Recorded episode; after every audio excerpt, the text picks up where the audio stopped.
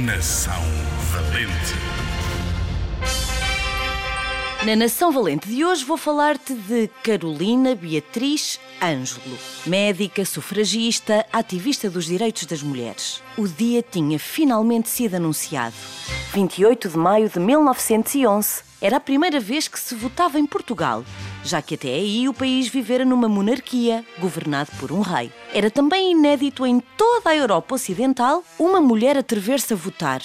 A política era um assunto reservado aos homens. Carolina sabia que teria de ser mais astuta do que os políticos da sua época.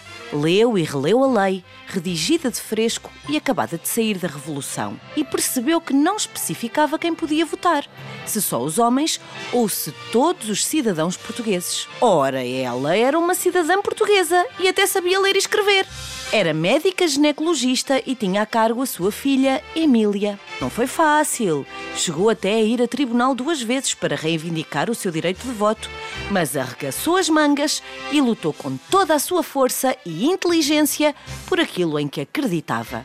E conseguiu. No dia marcado, acompanhada por 10 companheiras da Associação de Propaganda Feminista que quiseram testemunhar, em primeira mão, o feito, Carolina Beatriz Ângelo foi votar.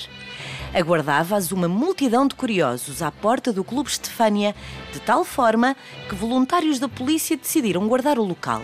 Também os jornalistas não quiseram perder pitada e às nove da manhã, em ponto, já lá estavam, em grande número, a marcar presença. Era um momento único que ninguém queria perder.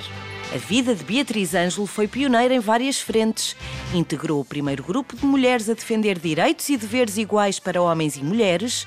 Foi a primeira mulher da Europa Ocidental a votar. Foi a primeira mulher a realizar uma cirurgia.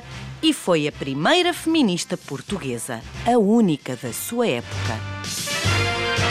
Que grande mulher desta nação valente foi Carolina Beatriz Ângelo com base no livro Portuguesas com M Grande de Lúcia Vicente, da editora Nuvem de Tinta.